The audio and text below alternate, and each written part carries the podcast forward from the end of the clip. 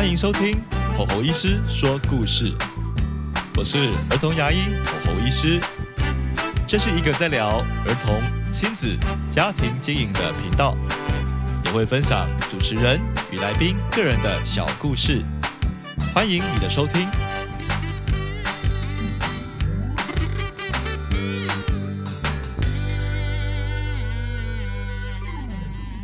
各位听众，大家好，欢迎来到吼吼医师说故事。今天的这一集是要聊聊有关于我的本业，也就是所谓的儿童牙医。不知道听众们，你们对于儿童牙医这个字眼，你们的想法是什么呢？他是一个儿科医师吗？还是一个牙科医师？到底我们要怎么样界定这个职业呢？事实上，在这个领域里面呢，它算是属于牙医的范畴。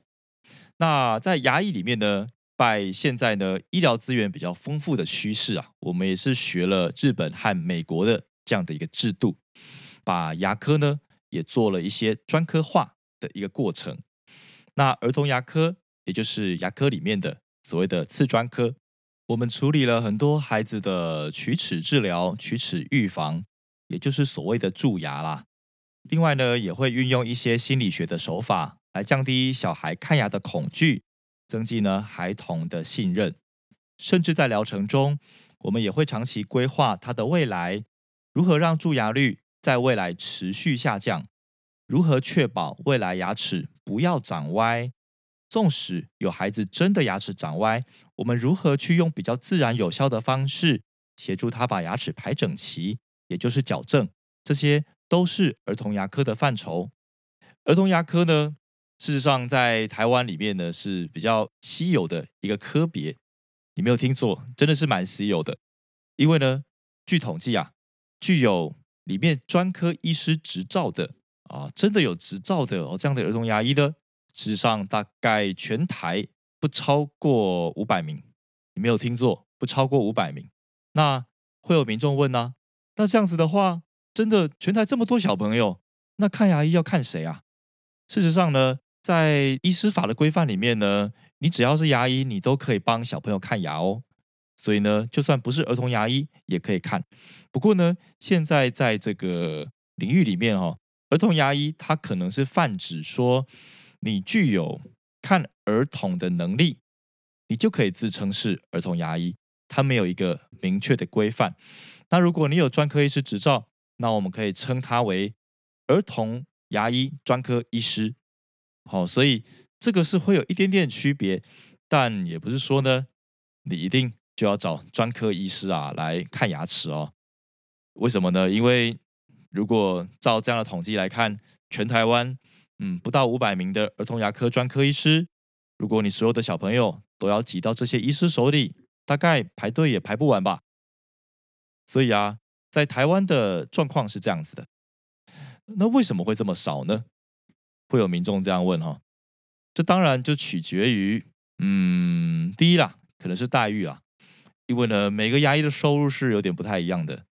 那当然，收入比较高的哦，这样的一些治疗的行业或是治疗的范围，当然会比较多的医师啊会去投入。我觉得这个是很自然的现象。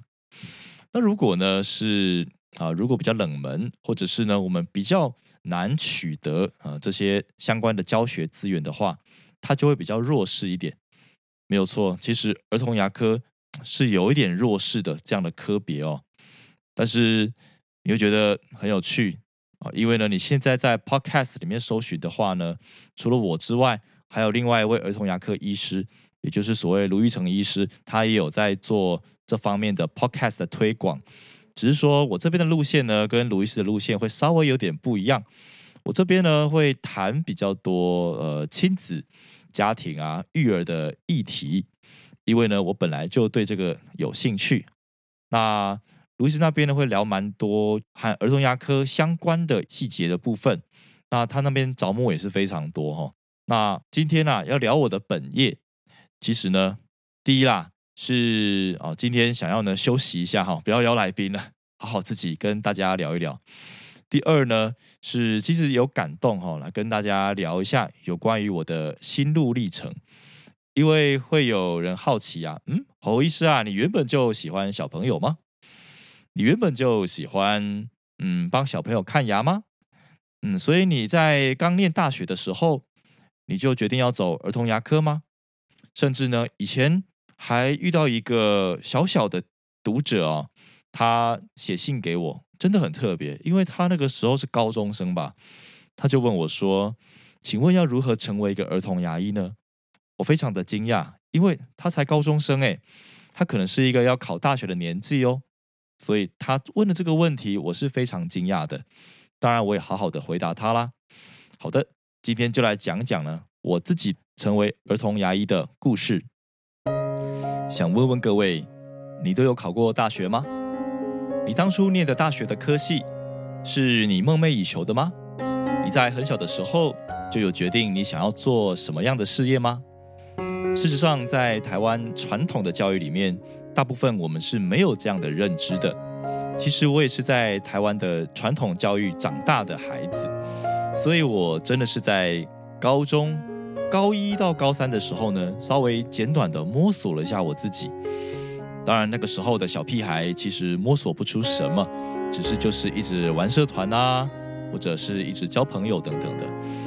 那在高三的时候呢，啊，考试很努力的啊，考考考考了一个还不错的成绩。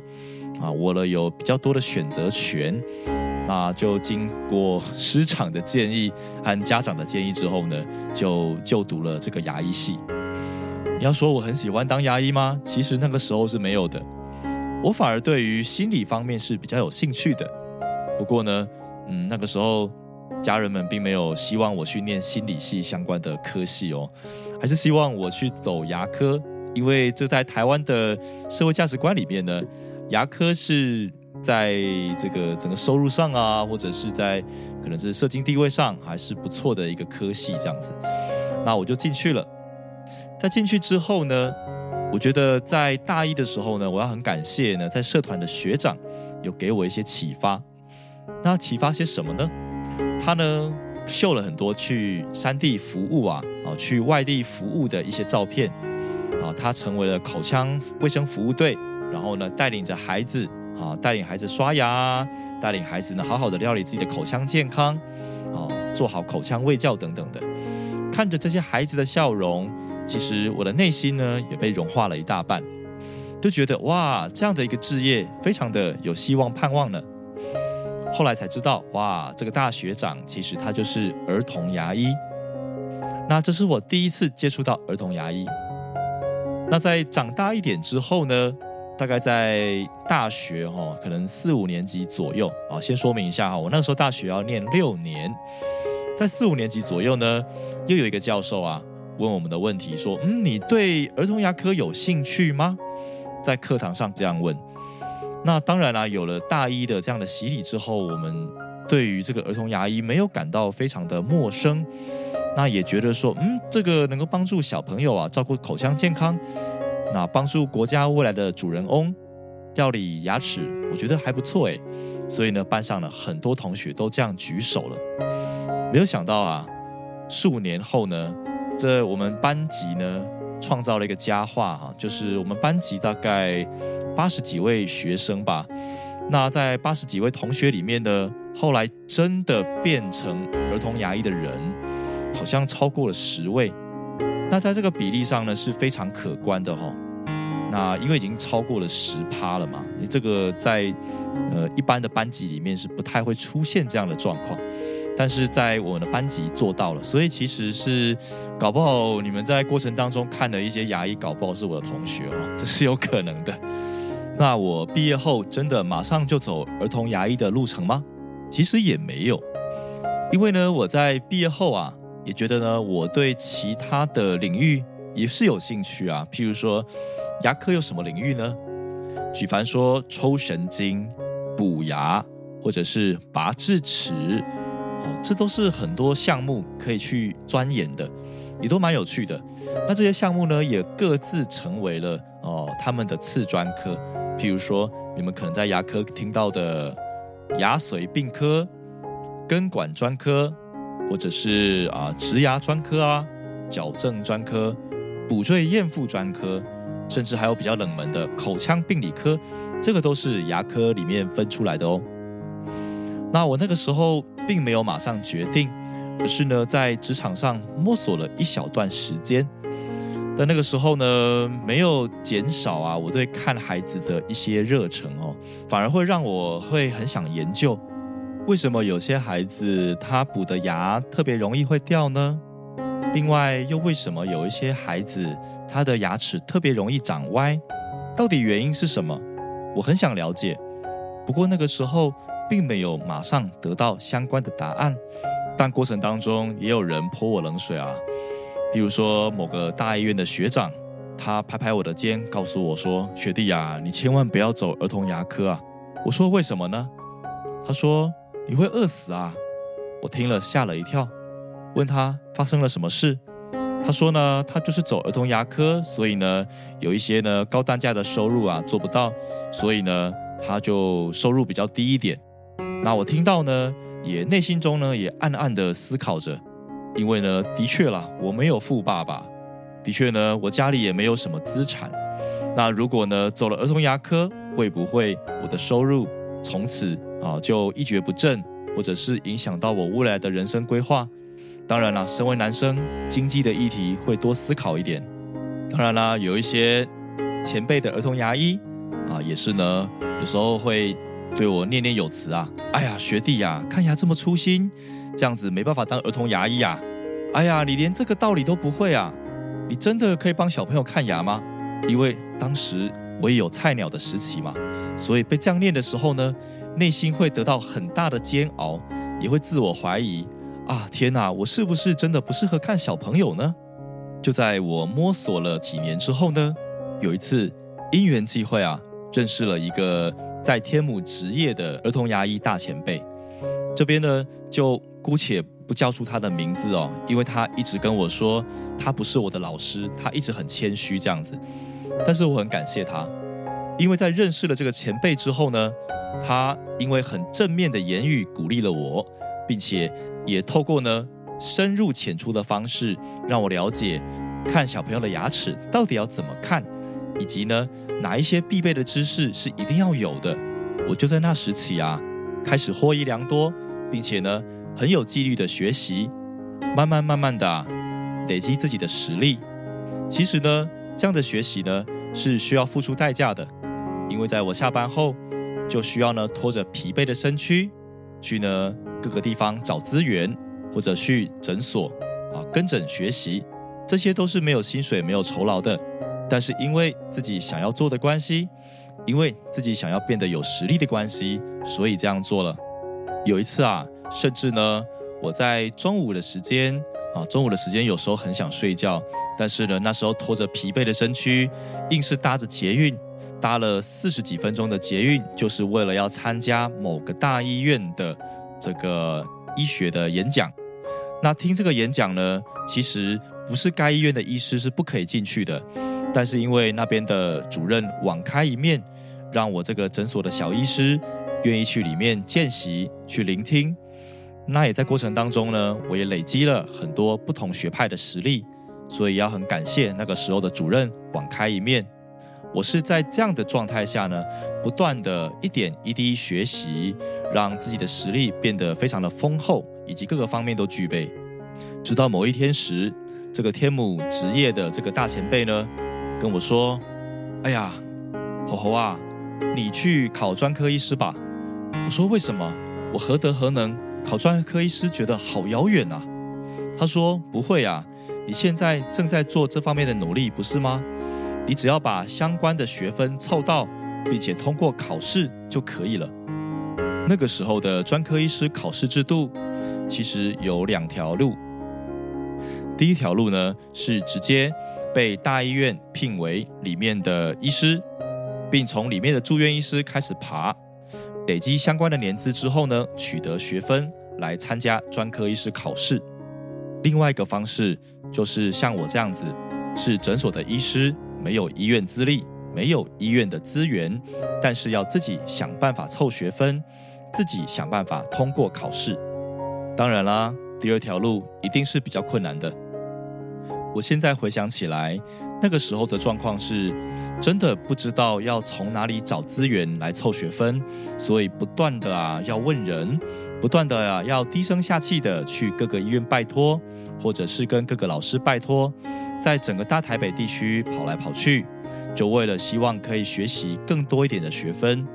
另外啊，考试的时候也不是那么的顺遂，因为呢，我没有认识。呃，各个大医院的老师，但偏偏呢，这些出题者就是各大医院的老师，所以呢，如果是你在大医院里面啊有待着，刚好是那些老师的学生，你可能会了解这些老师的风格，甚至呢，对于考取这个专科医师会有一些帮助，因为这些老师的风格和教学可能就已经融入在他的考题里面了。但是我完全没有办法靠这个方式去取得，所以呢，考试是挺硬的。而且像我这样子，不是待在大医院的医师，是诊所的医师的话，事实上那个时候考试要有两阶段，所以我等于要比一般大医院的医师还要再多考一次试。那这样的压力呢，我印象中啊，我曾经在考试的前夕啊，紧张到上吐下泻，真的非常的痛苦。但是好家在在当天呢，我发挥的实力好好的考过了。考过的时候是很感动的，因为那个时候就觉得过去呢有一些人看衰我，有一些人呢批评我，这些事情仿佛成了过眼云烟。我也可以体会到，当人啊真的要下定决心做一件事情的时候，有时候真的必须要六亲不认。有时候，就算旁人说什么，也要默默的忍耐，因为呢，只有在结果的时候，才可以证明自己是对的。在这个第一阶段考试过了之后，我印象很深刻，我马上就面临了第二阶段的考试。那这次的考试呢，压力更加的大了。这次的考试啊，我印象很深刻，面试我的是一个老教授。其实呢，在公开演讲上呢，我听过这个老教授的演讲，我个人是非常的佩服他，也非常的钦佩的。可是不知为何，在考试的当下，老教授非常的针对我的论点给予各式各样的批评，我那个时候吓了一跳，而且他各式各样的质问，让我呢突然间啊肾上腺素喷发啊。开始把我过去所学的东西搬出来，跟他大辩论了一番。这个辩论呢，在我离开会场的时候呢，我内心非常的震惊啊，就很像华山论剑那一般，真的你来我往。我这个小小的医师何德何能，跟一个老教授在大庭广众之下辩论了十分钟以上？天哪，我到底何德何能做这样的事情啊？一想起来，冷汗直流，想说哇。该不会被当掉了吧？这个心中忐忑不安的情绪瞬间转为了悲观。所以呢，我在走出会场的时候呢，眼神是很落寞的，然后呢，也不想接电话。在回到家里之后，倒头就睡。但没过多久，手机响起来，原来啊是里面的干部打电话给我的。他跟我说：“吼吼，恭喜你啊，你通过啦！”我非常震惊。原来是那个前辈啊，他打给我，吼吼啊，恭喜你！虽然啊，这个教授觉得啊，你的有些论点有点偏激，但他还是很赞赏啊你整体的表现，所以恭喜你成为我们的一份子了，恭喜你考过了。我在当下才恍然大悟，原来这个教授他是故意设计好，要用这样针锋相对的方式来试探我的斤两啊。还好我通过了考验，感谢这位教授。我那时啊，整个心脏都跳出来了，好像呢，整个人瞬间来到天堂了一样，好开心啊！整个人不断在原地转圈圈，真的觉得啊，这个是人生中好开心的一件事情啊！过去的努力，一切都值得了啊！不知不觉啊，一直流眼泪，一直流眼泪，好开心啊！在这个事件过后啊，我一直告诉我自己，倘若以后有一些学弟妹想要学习儿童牙科，但他没有资源或是没有学习的对象，我一定会好好的教他的，因为我过去的学习是这么的艰辛，我也觉得以后要让这些学弟妹们可以更方便的学习。这一直都是我的承诺。我也有过程当中付出努力来教学了。其实呢，考上专科医师是一个里程碑，它其实不是人生的终点，而是人生的另外一个起点。若不是考上专科医师，我想我不会开始写卫教文章。我想若不是考上专科医师，我也不会开始想要做出书的想法。若不是考上专科医师，我想后续我也不会有想要录制 podcast 的动力。这些都是在后来发生的事情。但是我要很感谢过去曾经有一段这么努力的时刻，曾经有一段呢。被很多人不看好，但是仍然受了很多的贵人帮助，最后成功的一个故事。后来我也发现，其实有一些学弟妹们有打听到我的故事，他们说这个故事非常的励志，非常的感人。他们也默默的把我成为了标杆，在学习。我在几年后听到这样的说法，感到非常的震惊，但我也觉得内心非常的感到荣耀。也希望这些学弟妹们都能够抓住他们牙医生涯中的荣耀。好的，以上的故事已经结束喽。利用节目尾声的一点时间，来跟各位民众做一个宣导。那在现在呢，小朋友都会凭着健保卡去做医疗用的涂佛，不是吗？也就是所谓的健保涂佛。大概呢，很多小朋友每半年会做一次。甚至你在学校有一些外派的牙医会来学校啊，比如说幼稚园啊，就会帮小朋友执行涂佛的这件事情。这对台湾的小朋友来说是很稀松平常的，就跟打预防针一样。不过啊，现在开始呢，如果啊你是来医疗院所执行涂佛的这个行为，如果是你是健保涂佛的话，要记得一定要带儿童手册哦。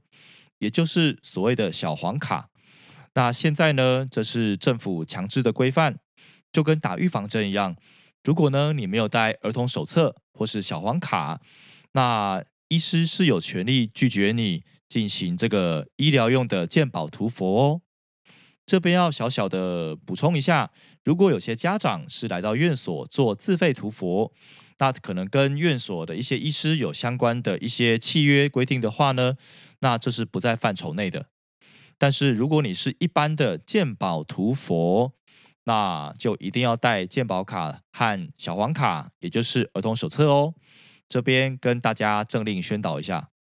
好的，我们的节目正式进入尾声了，谢谢你们的聆听，请不吝惜在我们的节目留下五星好评。另外呢，若你有任何的问题或是想要听的类别，也欢迎在我们底下附的链接点进去留言哦。吼吼医师说故事，我们下次见，拜拜。